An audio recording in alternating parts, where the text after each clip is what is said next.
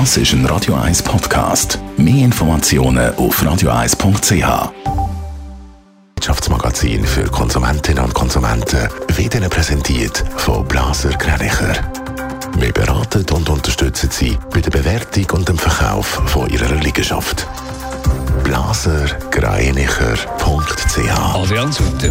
In der Schweiz wird das Angebot von Musikstreaming-Diensten immer mehr genutzt. Fast 70 Prozent der Schweizerinnen und Schweizer nutzen Angebote von YouTube oder auch Spotify. Allerdings nutzen die Angebote die meisten gratis. Gemäss einer Umfrage von Moneyland zahlen nur gerade ein Drittel der Schweizer für Musikstreaming-Dienste. Zwischen Nordirland und dem Rest von Großbritannien sollen die Güter wieder einfacher fließen. Zum Ärger von der EU hat das britische Parlament entsprechende Pläne vorgelegt. Aus Sicht von der EU verstoßt Großbritannien mit diesen Plänen aber gegen Teil vom Brexit-Abkommen, nämlich das sogenannte Nordirland-Protokoll.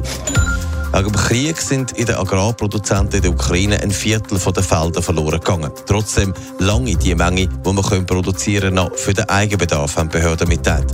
Wegen der Exportblockade geben sie im Moment zudem weniger Export von verschiedenen Sachen, die in der Ukraine abgebaut werden. Der Flughafen Zürich hat im Mai markant mehr Passagiere verzeichnet als im Vorjahresmonat. Adrian Sutter, man die Leute wollen wieder reisen und machen das so, ist die Pandemie nicht mehr spürbar. Ja, nicht überall, wo es glänzt, ist auch gerade Gold dahinter und das muss man auch bei den Zahlen vom Flughafen sagen. Im letzten Monat sind fast zwei Millionen Passagiere über den Flughafen Zürich geflogen. Das sind viermal mehr als noch im Mai vor einem Jahr. Aber dort ist auch praktisch alles stillgestanden. Im Vergleich zu der Zeit vor der Pandemie sind es aber auch jetzt noch ein Drittel weniger. Auch in den Flugbewegungen ist man im Moment noch bei 80 Prozent im Vergleich zum 2019, was doch zeigt, die Airline-Branche braucht schon ein bisschen Zeit, um sich von Corona zu erholen. Aber auch wenn es noch nicht so glänzt, wie das früher der Fall war, zumindest ein Lichtblick für den Flughafen ist es, oder?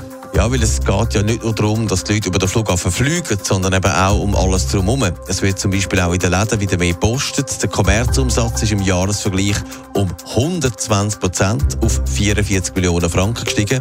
Hauptsächlich ist der Umsatz in den Läden gemacht worden nach dem Zoll. Dort allein haben die Passagiere 24 Millionen Franken ausgegeben. Netto, das Radio 1 Wirtschaftsmagazin für Konsumentinnen und Konsumenten.